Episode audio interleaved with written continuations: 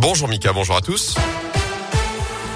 Et elle a une entre colère, déception et frustration. Les Verts se sont inclinés hier soir à Brest lors de la 16e journée de Ligue 1. Défaite 1 but à 0 qui laisse pas mal de regrets au Stéphanois Greg Delsol. Oui, et pourtant les hommes de Claude Puel n'ont pas vraiment proposé une prestation de qualité, loin du rythme et de l'intensité qu'ils avaient réussi à mettre dimanche face à Paris.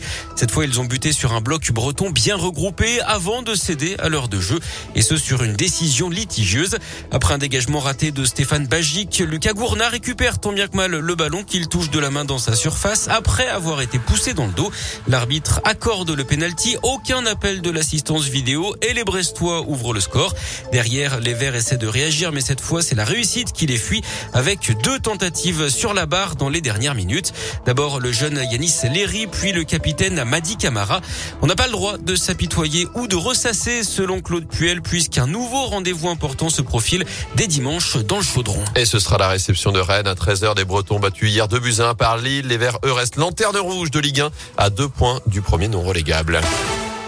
Dans l'actu, ce nouveau coup sur la tête des salariés de Michelin, le groupe Auvergnat poursuit son plan de simplification et de compétitivité renforcée. Après 530 suppressions de postes annoncées en début d'année, cette fois, ce sont 614 emplois qui vont disparaître dans ce deuxième volet.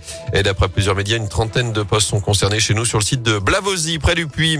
Toujours en Haute-Loire, ils enquêtaient sur un trafic de drogue. Ils tombent sur des images pédopornographiques. D'après le progrès, un homme a été interpellé lundi. Ça fait suite à des perquisitions menées l'été dernier à Tens. Ce suspect était visé par une enquête sur des stupéfiants mais à son domicile, les policiers ont donc retrouvé ces images pédopornographiques sur le disque dur de son ordinateur. L'homme sera jugé en mai. Il a été placé sous contrôle judiciaire. En France, fin du suspense pour les adhérents LR. Les noms des deux finalistes pour l'investiture Les Républicains pour la présidentielle de 2022 seront dévoilés cet après-midi. En lice, Michel Barnier, Xavier Bertrand, Éric Ciotti, Philippe Juvin et Valérie Pécresse. Les adhérents jusqu'à 14 heures pour voter. Définir un interdit clair et provoquer un choc dans la société. L'Assemblée unanime unanime a durci hier les sanctions contre le harcèlement scolaire. Près d'un élève sur dix serait concerné.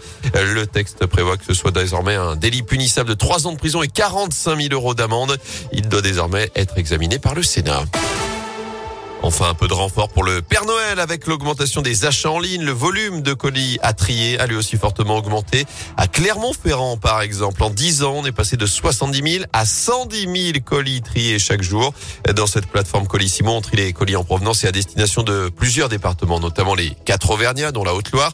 Mais ça concerne aussi la Loire et les machines tournent sans interruption du lundi matin au samedi soir. Benoît Roncin, le directeur de la plateforme, a d'ailleurs recruté 150 intérimaires pour faire face au d'activité en cette fin d'année. On est en général sur une activité où on traite en moyenne par jour 110 000 colis. Là, avec ces périodes de fête, on va passer régulièrement la barre des 180 000 colis. On devrait même avoir une ou deux, trois journées avec des pics entre 240 et 250 000 colis sur la journée. Les e-commerçants actuellement ne connaissent pas la crise. Très grosse année l'année dernière. Novembre, euh, croissance de 53% par rapport à novembre 2019. Nous avions globalement fait une croissance en un an équivalente à trois années moyennes. Et pour être certain de bien trouver votre paquet le 25 décembre au pied du sapin, la Poste vous conseille de ne pas attendre au-delà du 21 pour le commander au Père Noël ou l'expédier. Merci beaucoup Gaëtan Marallon. D'ailleurs, j'en profite pour